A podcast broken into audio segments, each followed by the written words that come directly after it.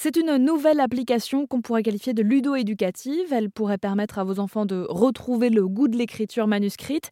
C'est en tout cas ce qu'espère Thibaut Hasselborn, fondateur de Dynamilis.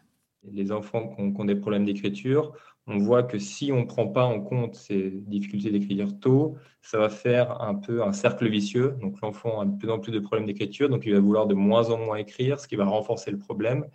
Et donc, c'est pour ça qu'on a essayé de venir avec une solution pour détecter ces problèmes d'écriture le plus tôt possible pour pouvoir y remédier le plus tôt possible, justement. Donc, alors, l'application, elle a deux parties. Donc, la première partie, c'est une analyse euh, de l'écriture. Et donc, pour analyser l'écriture, nous, on va utiliser toutes les fonctionnalités que nous offre la tablette. Donc, elle marche avec une tablette et un stylet sur un iPad. Et avec euh, le stylet, on va pouvoir extraire tout plein d'informations sur l'écriture, comme la vitesse, la pression, l'accélération, les micro-tremblements, l'inclinaison du stylet, enfin tout, tout, tout plein d'informations à très haute fréquence.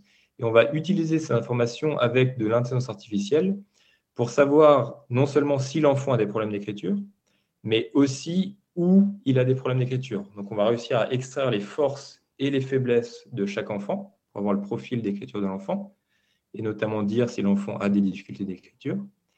Et ensuite, dans la deuxième partie, on a co-développé avec une cinquantaine de thérapeutes et d'enseignants différentes activités sous forme de jeux, et chaque activité cible un aspect spécifique de l'écriture.